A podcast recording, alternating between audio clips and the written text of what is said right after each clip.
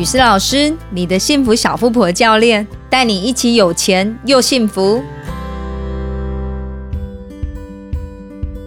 今天要讲的主题是亮出信用卡前要做的三件事。你知道自己有几张信用卡吗？你曾发生过信用卡很多张，要刷的时候没有半张，或是不知道要用哪一张的状况吗？要教你使用信用卡之前，雨师老师想要先知道你当初申请信用卡的原因是为了方便不用找提款机，还是为了不用准备零钱，可以用美美的小钱包，或是为了赚红利点数积点换现金换里程数呢？还是为了百货公司的联名卡的停车优惠？还是为了机场接送服务使用机场贵宾室？为了延后付款让银行账上的钱？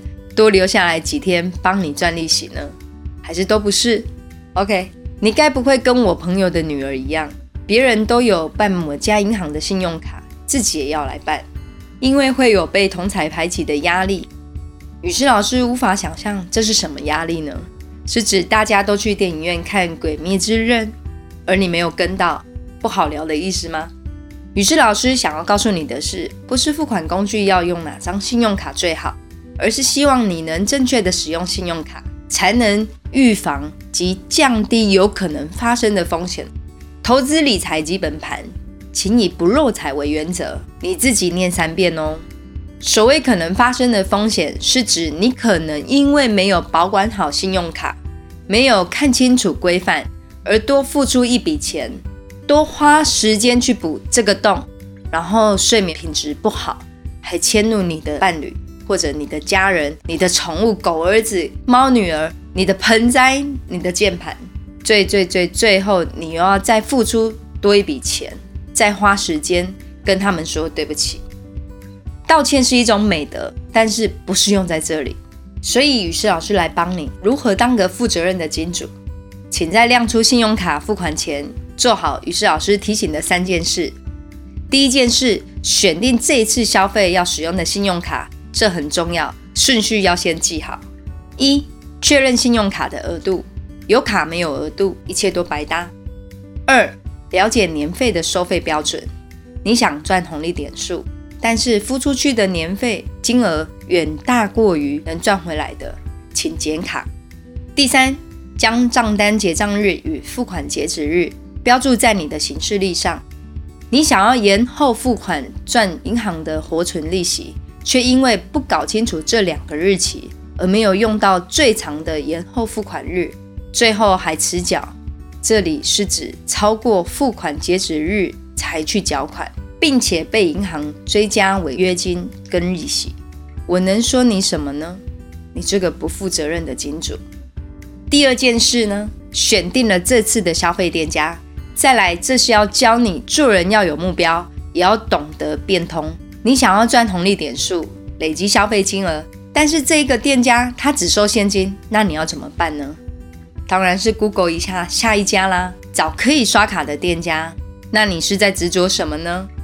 第三件事，不要轻易使用的分期服务，这是今天的大魔王哦。你一不留神就会被抓走，请你一定要审慎评估利率、费率与期数。如果你要消费的项目已经超出你的月收入的三成，这表示你要分辨一下，这是属于生活的必需品还是奢侈品？这两种的处理方式有所不同哦。如果是必需品的话，请你比照使用者付费原则，把会用到的人都叫来签字画押一下，这样大家才会爱惜。你可以用信用卡付款，但是要先跟大家收现金，放在你自己的银行账户来管理，静静的等待账单来。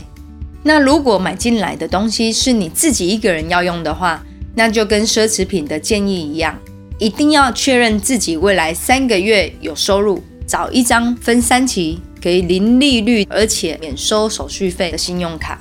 重点来喽，三期，雨师老师建议分三个月就要将款项缴清，超过这个期数，基本上已经超过人类心智可以控制的范围了。接下来，你是不是要再问我？你手上的信用卡可以分三期，但是每个月要付分期的利息，而且还有加上手续费，那该怎么办呢？仔细听好哦，当这个时刻来临时，语师老师要求你摸着你的良心，问自己：买进来的东西是必要的吗？还是想要的呢？一定要对自己诚实哦。买进来的东西是不是值得你多付出刷卡金额的五 percent 到十五 percent？这个答案只有你自己知道。如果连你自己都要骗自己，那怎么可以怪银行光明正大的赚走你的钱呢？赚钱没有轻松的，想要不漏财也是同样的道理。